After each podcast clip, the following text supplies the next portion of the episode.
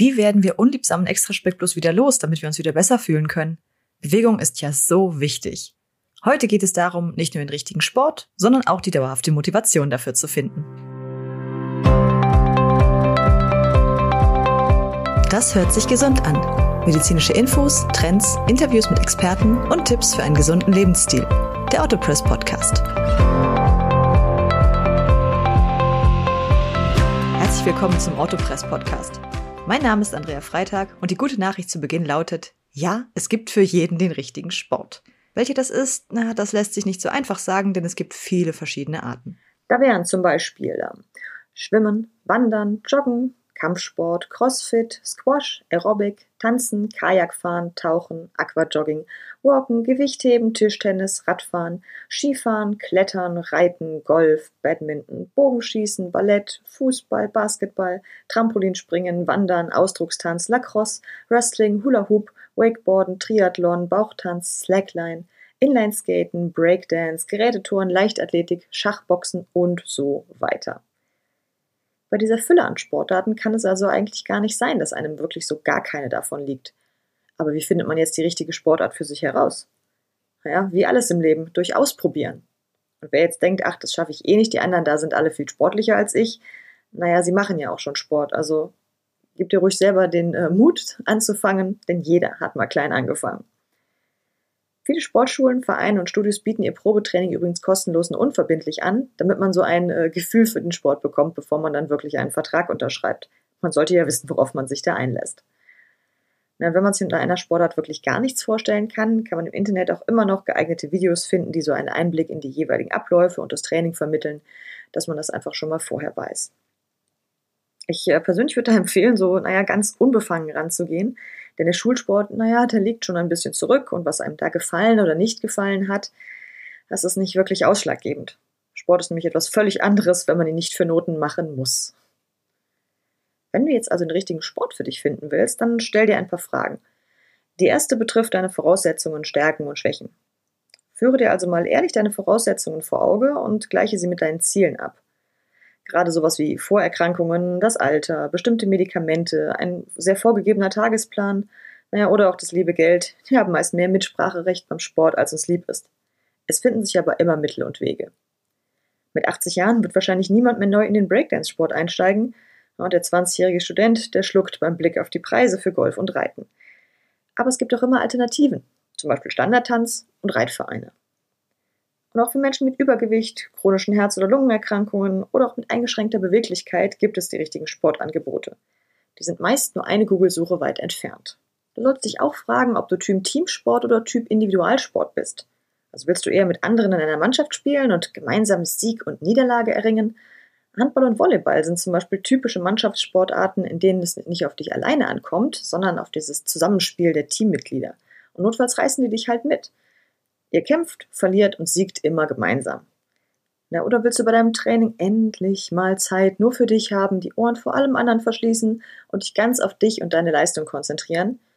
Dann wäre vielleicht sowas wie Joggen, Schwimmen oder Sportschießen geeignet. Die Sportzeit ist schließlich deine von dir extra dafür reservierte Freizeit. Darum solltest du sie auch so verwenden, dass es dir Spaß macht. Und wenn es mal ganz spontan Bewegung sein sollte, es gibt jede Menge Online-Fitnesskurse oder auch YouTube-Videos, die mal schnell für etwas Bewegung im Alltag sorgen können. Und auch wenn da natürlich jetzt kein Trainer dabei ist, der möglicherweise falsche Techniken korrigieren kann. Da muss man natürlich etwas aufpassen. Frage natürlich, wenn es um äh, Team- oder Individualsport geht, auch willst du in einen Verein oder in ein Fitnessstudio? Also beim Joggen oder im Fitnessstudio haben viele gerne einen Freund oder eine Freundin dabei, weil es sonst relativ anonym bleibt. Man trainiert quasi so nebeneinander her, jeder bleibt für sich. Das Gegenteil sind gemeinsame Trainings- und Clubabende mit Vereinskollegen. Die kennen deine Leidenschaft, die bleiben dem Verein über Jahrzehnte treu und die kennen dich eigentlich dann dein halbes Leben lang. Ein prominentes Beispiel ist natürlich klar der Fußballverein, wo wir auch schon beim nächsten Thema sind. Magst du Ballsport oder jetzt, naja, eher nicht so?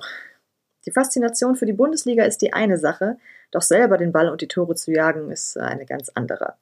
Also, haben dich Ballsportarten wie Basketball und Fußball schon immer fasziniert? Oder hast du zwei linke Füße und lässt lieber die Finger vom Ball?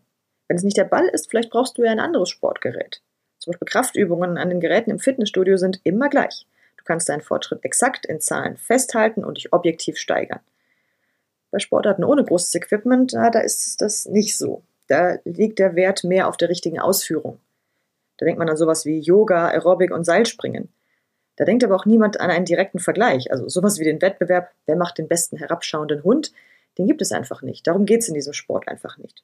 Frage dich dann selbst, bist du denn wirklich ein Wettkämpfer oder eher ein Breitensportler? Also wenn du den direkten Vergleich suchst und nur zur Höchstform und Glückseligkeit aufläufst, wenn jemand dich herausfordert, naja, dann sind Wettkampfsportarten, wie sie bei Olympia ausgetragen werden, genau das Richtige für dich. Da holen deine Konkurrenten von selbst das Beste aus dir heraus.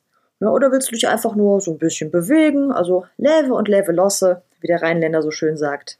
Die meisten Wettkampfsportarten gibt es auch in Amateurligen oder als Breitensport, ohne jeglichen Druck. Der Druck ist ja grundsätzlich so eine Frage. Also wenn der wirklich gar nichts für dich ist oder du Angst hast, ob du die Leistung überhaupt bringst, dann willst du vielleicht lieber Sport machen, ohne dass du merkst, dass du Sport machst. Einfach weil die Endorphine überwiegen und du so richtig im Flow bist, wie zum Beispiel beim Tanzen. Oder das Gegenteil davon, du willst intensiv deinen Körper spüren, was du schaffst und diese richtige funktionale Verbindung aufbauen und jeder Zeh und jeder Muskel muss brennen, damit du weißt, dass du was getan hast. Ja, dann fallen so Begriffe wie Bootcamp, Kampfsport und Crossfit. Ja, oder soll es vielleicht besser gar nicht anstrengend sein, aber hochwirksam, sodass die Pfunde eigentlich ohne dein Zutun schmelzen? Naja, das ist jetzt die schlechte Nachricht. Ganz ohne Anstrengung wird das leider nichts, egal wie oft Diätprodukte das auch versprechen. Solange du mehr Kalorien aufnimmst, als du verbrauchst, ändert sich auch das Gewicht auf der Waage nicht. Im Gegenteil, es geht eher nach oben. Aber um dagegen anzugehen, weißt du ja jetzt, wie du die richtige Sportart für dich findest. Aber wie geht es denn dann weiter? Am Anfang erstmal nicht übertreiben. Auch mit frischer Motivation sollst du nicht gleich sieben Einheiten die Woche machen, denn dann sind Erschöpfung und Muskelfaserriss schneller da, als dir lieb ist. Und die Motivation ist auch schnell dahin, wenn man eine Woche Höllentraining durchzieht, vielleicht nur drei Blatt Salat am Tag isst und am Ende der Woche immer noch keine fünf Kilo von der Waage verschwunden sind. Ja, so schnell geht es leider nicht. Gib dir selbst die Zeit, in dem neuen Sport anzukommen und steigere die Belastung dann auch nur langsam. Dabei kann auch ein Profi oder Trainer sehr gut helfen, denn er hat mit dem Sport Erfahrung, der kann auch deine Leistung als Anfänger so ein bisschen in Relation setzen und dann Tipps zur richtigen Haltung, Atmung, Technik und so weiter geben. Von Woche zu Woche hast du dann mehr Erfahrung, also nicht nur in dem Sport, sondern auch mit dir selber in dem Sport und kannst dann auch selber sehen, welche Belastung wann besser ist. Da hat dein persönlicher Tagesplan übrigens auch ein Wörtchen mitzureden. Freitagabend ist das richtig intensive Training sicherlich besser aufgehoben, wenn man denn am Samstag dann ausschlafen kann, als wenn man sich am Dienstagmorgen völlig ausgepowert zur Arbeit schleppen muss. Auch wenn dein Wochenplan sehr intensiv ist, solltest du nicht wirklich nur den Sport ins Wochenende reinpacken. Integriere die Bewegung lieber langsam, aber sicher in deinen Alltag. Denn das Leben besteht ja aus Bewegung und es macht ja auch immer irgendwas mit uns. Das wirft doch eigentlich die Frage auf, warum haben eigentlich so viele Menschen während Corona zugenommen, obwohl sie eigentlich gar nicht mehr die Chance zum äh, Feiern und äh, Essen gehen hatten. Gut, sicherlich spielt dieser Pandemiefrust da auch eine Rolle, aber vielleicht sind es auch diese vielen täglichen, unbewussten, weil ganz normalen Bewegungen. Sowas wie der Weg zur Arbeit oder zur Schule, der Einkauf, das gelegentliche Treppensteigen. Diese ganz normalen Bewegungen, die haben einfach gefehlt in der Zeit. Wer jetzt sagt, dass das bisschen Bewegung nichts bringt, naja, der hat hier jetzt den Gegenbeweis. Und dabei kommt es auch nicht unbedingt auf die Länge an. Also kleine Trainingseinheiten sind besser als gar keine. Hauptsache ist einfach diese Bewegung aktiv mit einzubeziehen in den Tag. Manche haben halt nur eine halbe Stunde am Tag Zeit. Da sind zum Beispiel kurze Hit-Intervalle oder das klassische Ich nehme lieber die Treppe statt den Fahrstuhl effektiver, als wenn man am Ende des Tages sagt, heute hatte ich schon wieder keine Zeit für Sport. Zu dumm. Ja, und andere, die wirklich den ganzen Tag gar keine Zeit haben oder zumindest nicht die Muße haben, sich auf Sport einzulassen, die nutzen dann wirklich das Wochenende für eine Wanderung oder eine Radtour, einfach für eine etwas größere Sporteinheit. Beides setzt einen Impuls im Körper. Er merkt, hier passiert was. Hier werde ich gefordert. Die körperliche Bewegung ist das eine, doch naja, der Kopf, der gehört auch dazu. Der macht eigentlich sogar die Hauptarbeit und zwar mit dem richtigen Mindsetting. Sport sollte nicht sein, zu dem du dich zwingen musst. Denn es ist schwer, Spaß zu haben bei etwas, was man, naja, gezwungenermaßen tut. Losjoggen mit dem Gedanken, das muss ich nur machen, weil der Arzt das gesagt hat, na, das ist jetzt nicht besonders motivierend. Vielmehr sollte der Sport für dich etwas sein, das nicht hinterfragt werden muss, weil er einfach ganz normal dazugehört. Wenn du zum Beispiel Montag und Mittwoch Training hast, dann ist Montag und Mittwoch Training. Wenn dich also jemand fragt, hast du Montag Zeit, kommt wie aus der Pistole geschossen? Nein, weil da einfach Training ist. Der Termin steht fest. Diese Regelmäßigkeit und die bereits gepackte Sporttasche lassen den inneren Schweinehund nämlich ganz kleinlaut werden. Der meldet sich immer nur, wenn es ein Entweder-Oder gibt. Also entweder Couch oder Sport. Wenn der Termin aber feststeht, gibt es kein Entweder-Oder und der Schweinehund wird gar nicht erst gefragt. Und wenn du dich alleine wirklich so gar nicht motivieren kannst, dann verabrede dich fest mit einer Freundin, einem Freund oder einem Trainingspartner. Jetzt hast du es geschafft. Du hast deinen Sport gefunden, gehst immer regelmäßig zum Training, aber manchmal ist eben doch die Luft raus. Fühlst dich irgendwie schlapp, müde, unmotiviert, nicht auf der Höhe, hast das Gefühl, dass dein Körper irgendwas ausbrütet. Ja, dann kann auch eine Pause mal gut tun. Manche schleppen sich trotz Krankheit zum Training, das ist dann, naja, auch nicht besonders gesund. Pausen gehören übrigens ganz fest in den Trainingsplan. Wer jeden Tag voll durchtrainiert, wird kaum einen Erfolg feststellen, denn die Muskeln brauchen die Erholungszeit, um zu wachsen. Plane also auch Pausentage ein, an denen du dich zwar bewegst, äh, aber nicht überanstrengst. Ja, und wenn die Motivation wirklich gar nicht mehr da ist und du denkst, warum mache ich das eigentlich alles? Kann ja mal passieren. Das sind dann diese Punkte, an denen du dich an deine Erfolge erinnern solltest. Also wir Menschen, wir, wir vergessen ganz gerne, wo wir herkommen.